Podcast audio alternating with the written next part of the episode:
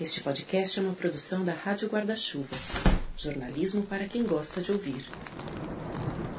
Para muita gente, o Natal está se aproximando mesmo, quando na sessão da tarde chega uma sequência de filmes que, a despeito do calor nos termômetros brasileiros, vem com neve, roupas de lã, chocolate quente, luzes, um romance, um Papai Noel e alguns duendes muito trabalhadores. Significa que é a hora de tirar aquela guirlanda meio empoeirada daquela caixa lá na última prateleira do armário e se debater com o emaranhado de fios do pisca-pisca. Como é que pode aquele negócio se enrolar sozinho de um ano para o outro? Eu não sei. Para mim, a noite de Natal tem cheiro de fruta fresca que meu pai gostava de comprar: manga, ameixa, cereja. Cheiro de noite quente. Cheiro do arroz de açafrão que a minha mãe faz. E sob o risco de perder algum ouvinte, Devo dizer que aqui em casa a gente coloca uva passa em tudo, sim. Esse ano eu não sei como vai ser. Digo, vai ter uva passa em tudo, mas o resto é dúvida. Eu não sei, e você que me ouve, talvez também não saiba. Na verdade, a gente nunca sabe o dia de amanhã, né? É disso que a gente sempre fala aqui no Finitude. Mas supondo que a gente alcance este fim de ano, e tomara que a gente alcance, vença o fim de um fatídico 2020, que planos podemos fazer? Que esperança podemos ter? Cada um sabe a dor e a delícia de ser o que é, já diria o poeta. E a dor e a delícia de ser brasileiro a gente conhece bem, não é de hoje.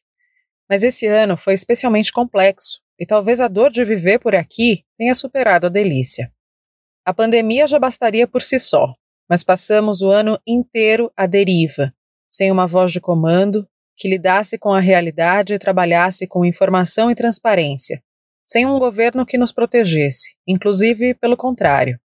Quando muito, alguns estados e municípios tomando as rédeas, e só. O resto, um salve-se quem puder.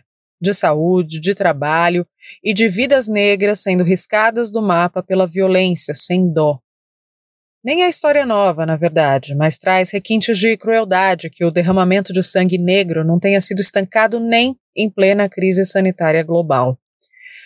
O coronavírus levou centenas de milhares dos nossos. Os enlutados, os amigos e parentes que ficaram, estão na casa dos milhões. Eu sou Juliana Dantas e você chegou comigo ao último episódio da quarta temporada do Finitude, que é também o último episódio deste ano de 2020. A você, meu muito obrigada. Seja bem-vinda, seja bem-vindo.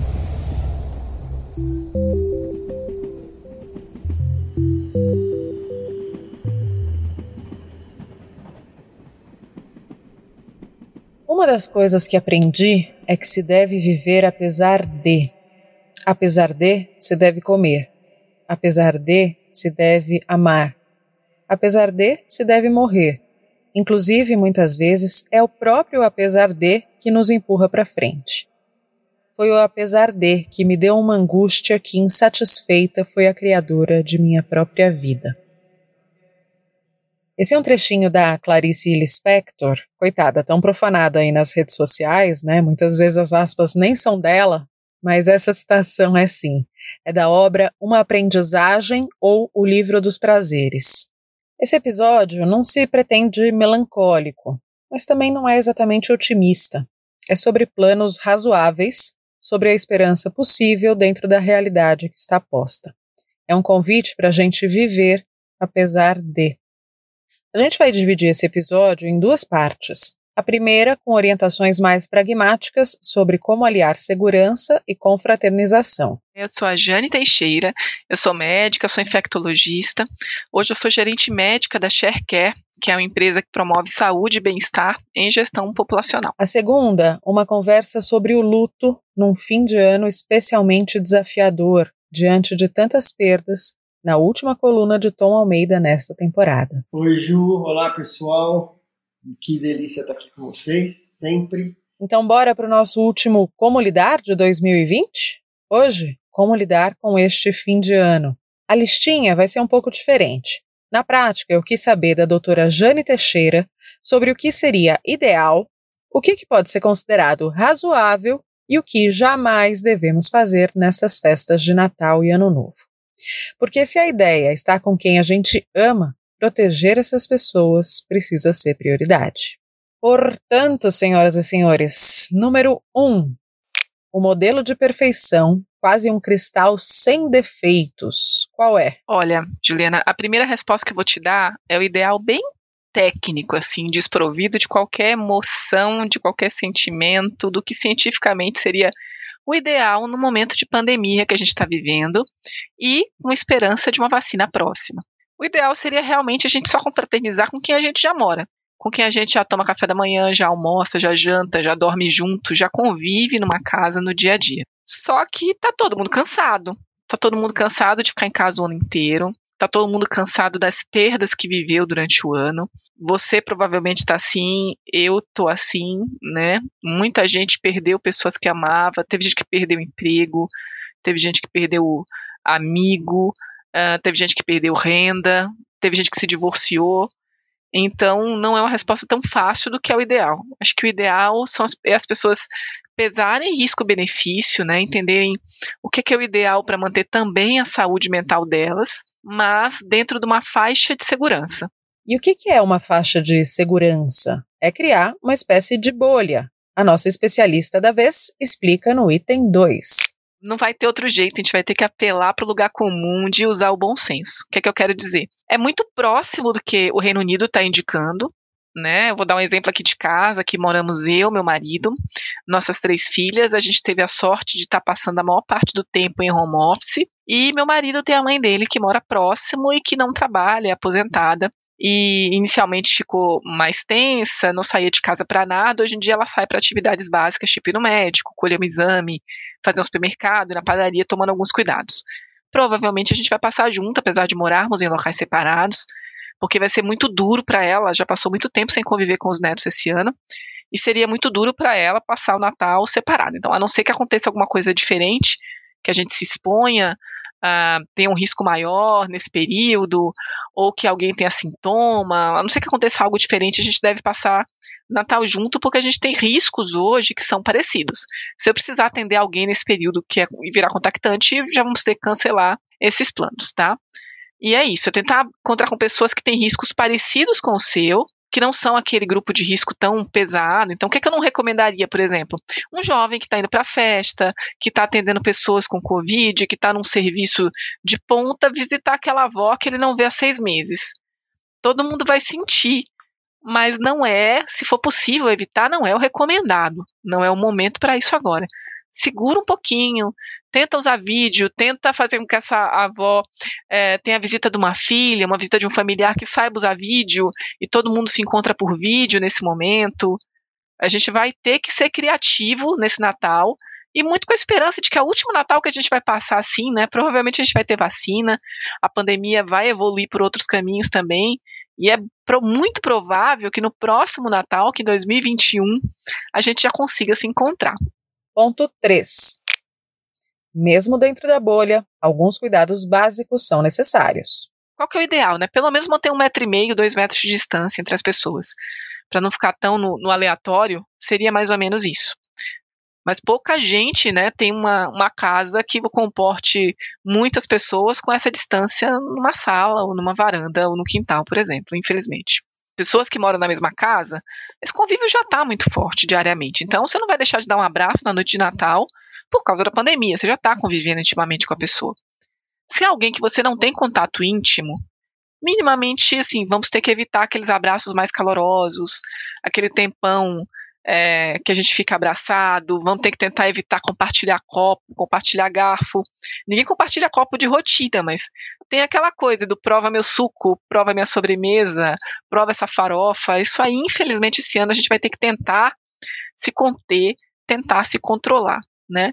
Manter uh, uma higienização das mãos muito frequente, que a gente também não, na prática, a gente não costuma fazer tanto isso no ceia de Natal, mas vamos ter que é, pegar mais pesado nessa parte esse ano, é, evitar que a comida fique exposta por muito tempo na mesa, para evitar contaminação cruzada. São pequenas alterações que a gente vai ter que fazer. Porque se a gente confraternizar, se a gente juntar com quem com quem não está perto, não, não, tem muito como evitar né? Depois de meia hora de, de convivência sem máscara numa sala, e se a gente pensar na ceia que a gente come, que a gente bebe, a gente tem que ficar sem máscara, não tem como não ter um contato que a gente considera íntimo, um contato de risco. Se você tiver um quintal ou uma varanda maiorzinha, é hora de puxar a mesa para fora.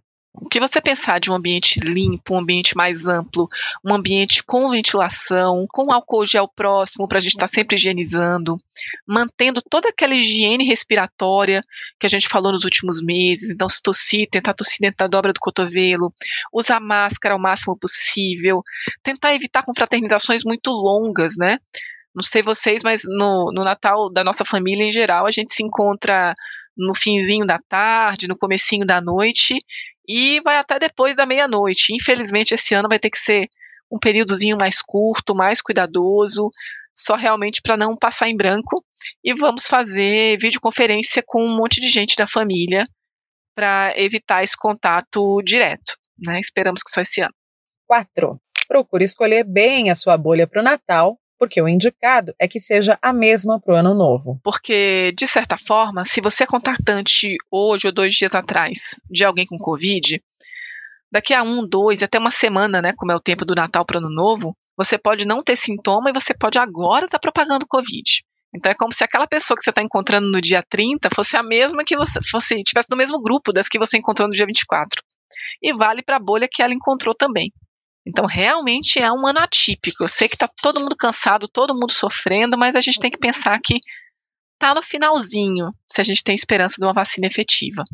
Viajar ou não viajar? Eis a questão. É o nosso tópico 5.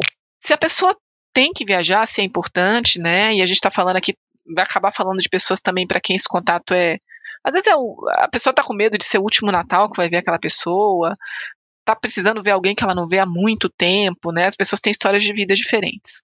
A gente pode tentar pensar em tudo que pode fazer você correr menos risco. Então, só fazer a viagem se for estritamente necessário, tentar fazer um percurso de viagem curto. Se você puder viajar de carro dentro da sua sozinho, né, ou dentro da sua bolha, melhor do que pegar avião, que é melhor do que pegar um ônibus cheio por ser mais rápido, higienizar as mãos, usar máscara, Uh, lembrar que só o face shield não resolve, então tem que usar máscara mesmo que use com face shield. Chegou num local, toma banho, troca de roupa, tenta é, no meio do caminho, se for possível, né? É muito gostoso quando a gente está viajando, para no meio da estrada, uh, come alguma coisa, faz parte da viagem. Se não tem jeito, você tem que parar porque a viagem é longa, você tem que consumir alguma coisa, para com alguma segurança ou tenta levar um lanche. Mas se é aquela viagem que você vai parar no meio do caminho só pelo gosto da viagem, é o momento de evitar. E chegando no local, tentar circular o mínimo possível. E por último, seis. O que não fazer de jeito nenhum. Não vai dar para aglomerar, não vai dar para fazer aquela festa da firma com 50 pessoas, todo mundo se abraçando, bebendo uma noite, é, compartilhando bebida, comida. Isso não vai dar. A gente vai ter que tentar achar um, um meio termo que se enquadre na vida das pessoas. Infelizmente, esse ano a gente não vai poder ter aquelas festas de Ano Novo tradicionais que a gente tem no Brasil. Eu sei que tem gente fazendo, uh, agendando festas, sei que tem festa em algumas praias particulares, festas particulares, mas infelizmente esse ano não é o momento para aquela nossa festa de Réveillon típica aqui do Brasil. Se você vai viajar, pode viajar, mas não é a hora de participar desses encontros com pessoas estranhas, pessoas fora do convívio, e onde se acaba compartilhando tanto, né?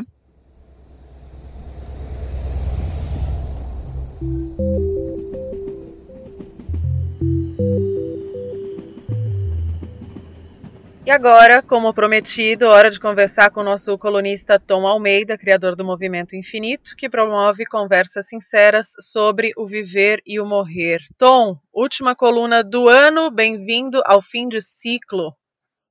Oi, Ju. Olá, pessoal. Que delícia estar aqui com vocês, sempre.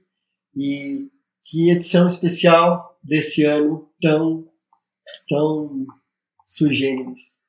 Eu queria começar te perguntando, Tom, sobre esse fim de ano. Deve ser especialmente desafiador, né? Ah, sem dúvida alguma. Acho que está sendo desafiador para todos nós. é, principalmente agora também com a, o aumento da, da, da pandemia, da gente ainda continuar tendo que se isolar. Então, muitas pessoas ainda vão passar é, é, com o seu núcleo familiar. E mais desafiador ainda para as pessoas que perderam alguém esse ano. Então, ou seja, sempre as primeiras datas, elas são muito desafiadoras. Então, para aquelas pessoas que perderam um ente querido, passar o Natal ou o Réveillon é, sem essas pessoas, vai ser, pode ser mais doloroso, mais sofrido, mais desafiador. Uhum. O que, que você sugere para quem perdeu alguém nesse ano de pandemia, seja por Covid ou não, mas em termos de rituais ou celebrações que possam exaltar a memória de quem partiu? Eu acho que o mais importante é ser fiel àquilo que a pessoa está com vontade de fazer.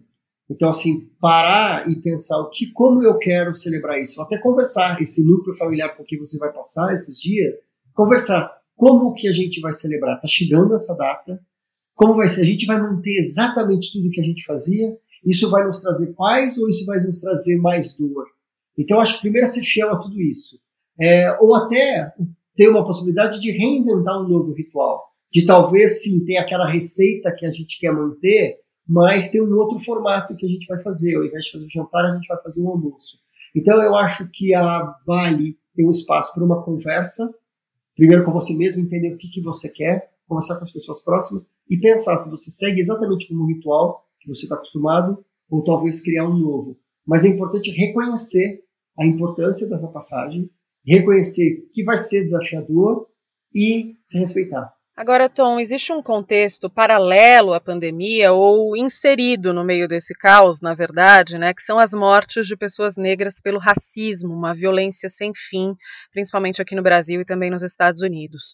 Claro que cada luto é um luto, mas a morte por violência racial gera um luto diferente de uma morte por adoecimento?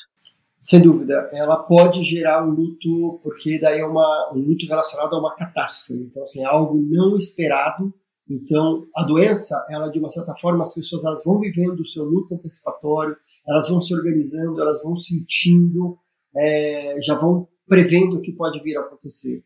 E a tendência de uma morte por acidente, por, por um crime, por alguma coisa assim, ela tende a ser mais desafiadora. O processo do luto tende a ser mais desafiador. Para a gente finalizar, Tom, eu queria falar sobre esperança. Eu não sei é, como falar né, sobre esperança nesse contexto de pandemia, nesse contexto de violência contra pessoas negras, especialmente.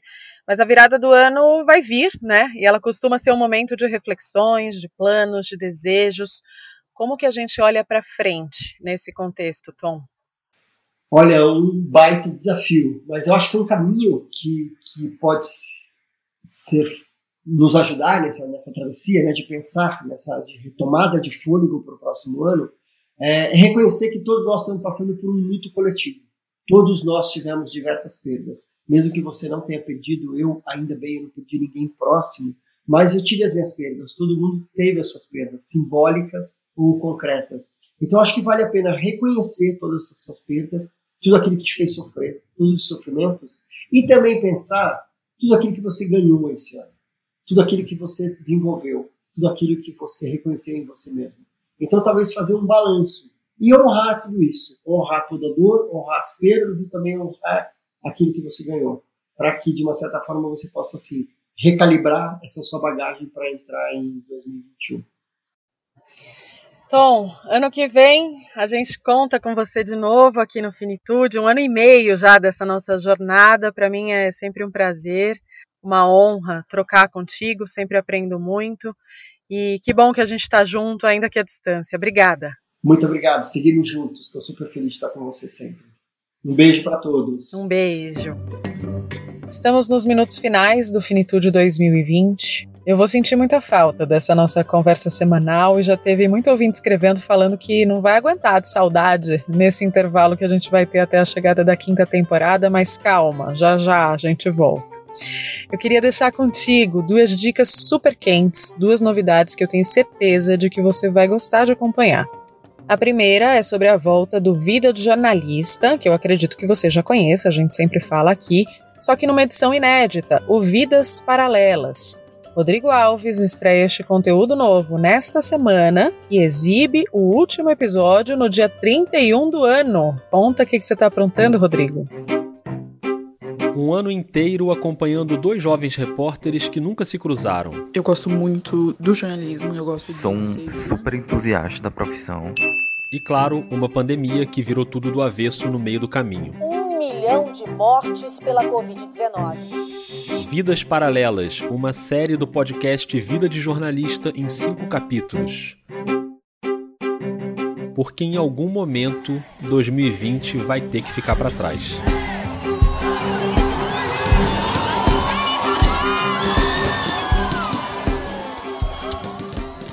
Agora, um produto novinho em folha, que chega no dia 14 de dezembro na Podosfera. É um podcast que eu estou produzindo com muito orgulho pela Rádio Guarda-Chuva, em parceria com o Instituto Vladimir Herzog. O livro Vala de Perus, uma biografia do Camilo Vanucci, está sendo lançado esses dias, e com ele uma série em seis episódios de podcast. Já na primeira edição, Caco Barcelos e Luiz Erundina falaram com Camilo. Em um buraco escavado nos fundos de um cemitério público municipal na periferia de São Paulo, foram enterrados os restos mortais de mais de mil pessoas. Eram desaparecidos políticos, militantes que faziam oposição à ditadura militar e que foram torturados até a morte na década de 70. Também foram jogados lá moradores de subúrbios, pessoas pretas, pobres e periféricas, executadas pela polícia e por grupos de extermínio. Essa vala clandestina, com mais de mil corpos ocultados, permaneceu 14 anos em segredo, até que uma reportagem trouxe a história à tona.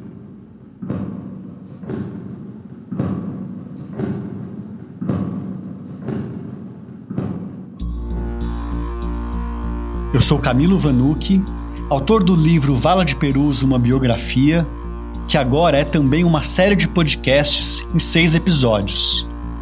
No ar, dia 14 de dezembro de 2020, uma iniciativa do Instituto Vladimir Herzog. Produção Rádio Guarda-Chuva. Um baita de um orgulho de assinar esse projeto junto e vai que, vai que ainda não aparece alguma coisinha aqui no Finitude a respeito, hein? Fica ligado nas redes sociais que mais pra frente eu te conto. Finitude Podcast no Instagram, Podcast Finitude no Twitter. Mas pois é, esse ano não foi fácil para ninguém, para cada um numa medida diferente. Aqui no Fini, parimos 19 episódios no primeiro semestre e 17 no segundo, fora os conteúdos bônus. Em 2020, passamos de frequência quinzenal para semanal, sem nenhum patrocínio, nenhuma parceria comercial. Só a sua colaboração em apoia.se barra Finitude Podcast. E mesmo assim, a gente ganhou a menção honrosa da categoria áudio do prêmio Vladimir Herzog 2020, o mais importante do jornalismo brasileiro de direitos humanos, com o episódio Confinamento três meses depois. Super, super honra pra gente. A você que nos apoia, meu muito obrigada do fundo do coração. A sua newsletter vai continuar chegando toda quinta-feira, mesmo durante as férias do podcast. A gente acredita que essa discussão sobre finitude é importante e entende que o jornalismo salva e melhora vidas. Se você partilha da nossa visão e quer ter a sua marca como nossa aliada, me escreve para finitudepodcast.gmail.com. E eu queria fazer um agradecimento geral a quem acompanha a gente e aí o faço em nome de um ouvinte específico, o Anderson Barros, do Rio de Janeiro. Toda terça-feira, meia-noite e cinco, quando sai episódio novo, ele é o primeiro a dar play. Então é no nome do Anderson que eu deixo esse agradecimento geral para você que é nosso ouvinte, para você que amplia a nossa rede, para você que é responsável pela palavra do Fini se espalhar por aí. Obrigada pela escuta. Até o ano que vem e um beijo para você.